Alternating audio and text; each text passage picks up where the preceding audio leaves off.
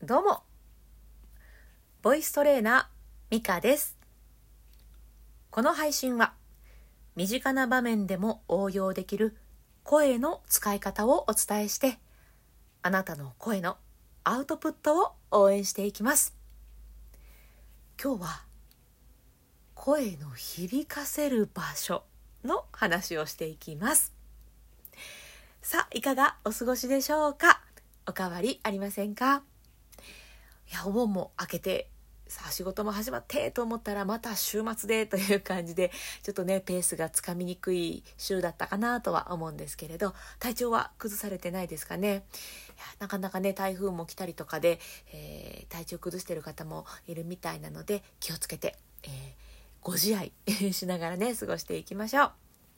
さあ今日はちょっとマニアな結構マニアな話です 声の響かせる場所の話です。ま、大まかに言ってという説明をさせていただきますと本当はねあのもっともっともうドマニアの話をするとそこ以外にもたくさん場所があるんだよって言いたくなるんですけれど今日は大まかに分けて3つの響かせる場所についてお話ししていきます。まず声の響かせる場所って何？っていうところから 始まると思うんですけれど、えっ、ー、とですね、声って実は、え体のいろんな空洞に響かせて、えー、鳴らしているんですね。あのギターアコースティックギターを思い出していただくとわかるかなと思うんですがあの穴の開いたギターですねあれってあの穴があってそこに弦が張ってあってポロロンと響かせることで空洞に音がワンワンワンワンワンと反響して響いて大きな音が鳴ったりします。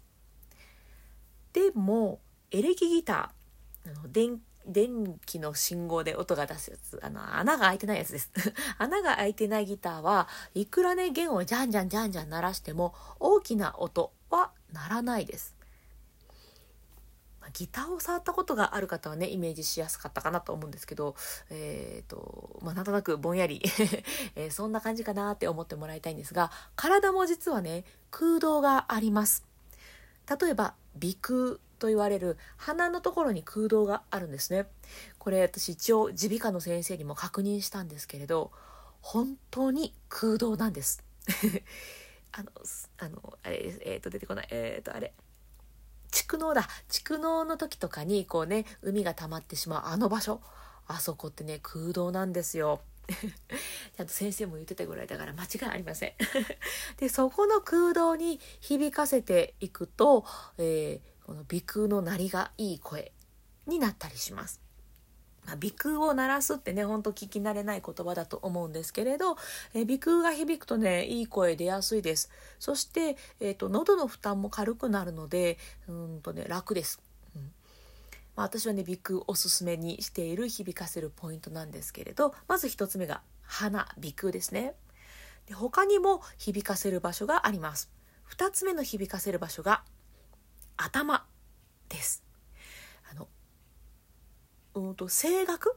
オペラとか、えー、あのクラシックとか、まあ、オペラとクラシックでまたねちょっと違ったりするんですけどまあまあまあざっくり、えー、ああいう方の声ってこう頭から響くような「もう」みたいな ああいう声をイメージされるかと思うんですけどあれはまさにね統制と言われる頭の声って書くんですけど統制と言われる声なんですね。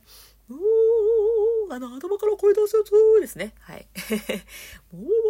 なんかイメージつきましたでしょうか？オペラっぽい、えー、クラシックっぽいやつです。あれは頭の方の空間空洞に響かせて声を鳴らしています。鼻ときて頭ときて次は胸です。胸は低音を鳴らす時によく使うんですよね。えーとではね前前もねちょっとお話ししたことがあるのであああの話ねって思われる方もいらっしゃるかもしれないんですけれどじゃあ私の冒頭の挨拶この配信は身近な場面でもめめめめってやつですねあれを胸に響かせて、えー、同じセリフでね、えー、話してみようと思いますじゃあいきますこの配信は身近な場面でも応用できる声の使い方をお伝えしてあなたの声のアウトプットを応援していきます。これ結構胸の響きを使っています。じゃあ今度は鼻腔を鳴らします。この配信は身近な場面でも応用できる声の使い方をお伝えしてブラブラブラブラブラ 声が全然変わるの分かります？響かせる場所が変わることで全然変わります。ちょっとね、統制で喋るの難しいな。この配信は身近な場面でも応用できる。こんな感じかな。むずい。声の使い方をお伝えして 音もちょっと高くなっちゃいますけどね。いやー難しい。統制で喋るの難しい。こういう感じで響かせる場所でね、声って変えられるんですね。ということで ちょっと、いや、結構マニアな話ではあったんですけど、声って響かせる場所で印象をぐっと変えられるんですよというお話でした。これをうまいこと使って例えば、えー、この「例えば」っていうのは割と頭の方を響かせて高い声を出してます。例えば「なんたらうんたら」で今鼻を鳴らしています。だけどこういうことも起きるんですねっていうふうに胸の方も鳴らしたりしてこうあちこちに響きが散ることでなんかね聞いてて飽きにくい ずっと同じところで今日はこうこうこうでこうこうこうでって同じトーンで喋ってると飽きちゃうんですよね聞いてる方がね なのでいろんな響きの場所を使って喋ると、えー、いろいろ面白いですよというそんなお話でした。さてさて、じゃあ今日も深呼吸していきましょう。え呼吸の流れが良くなると、声も、え出やすくなりますし、それこそその響きのいい声っていうのがなりますのでね、ぜひぜひ深呼吸、生活のそばに置いてみてください。では、ポイント2つだけお伝えします。普通の深呼吸でもいいんですが、背筋を伸ばして、笑顔でゆっくり深呼吸するといいです。背筋を伸ばす。そして笑顔。この2つを押さえてゆっくり深呼吸一緒にやっていきましょう。え呼吸は鼻からでも口からでも両方でも OK です。じゃあ一度体の空気全部吐き出しましょう。3回だけ深呼吸しますね。背筋伸ばしてゆっくりたっぷり息を吸います。吸って。はい。ゆっくり吐きます。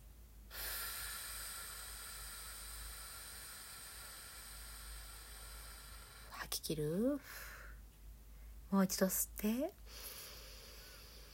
背筋と笑顔をキープで吐きます。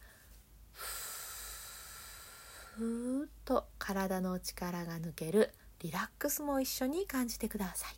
吐き切る。最後吸って。吐きます。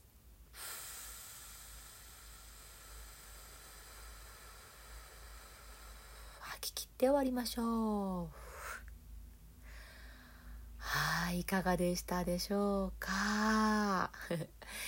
いやすっきりしますよね深呼吸するだけで全然違うあの声に関してもですし気分転換にもいいしイライラモヤモヤにもね効きますので深呼吸ぜひぜひ生活のそばに置いてみてください。ということで今日も最後まで聞いてくださってありがとうございました。え今日も充実の一日にしていきましょう。それではまた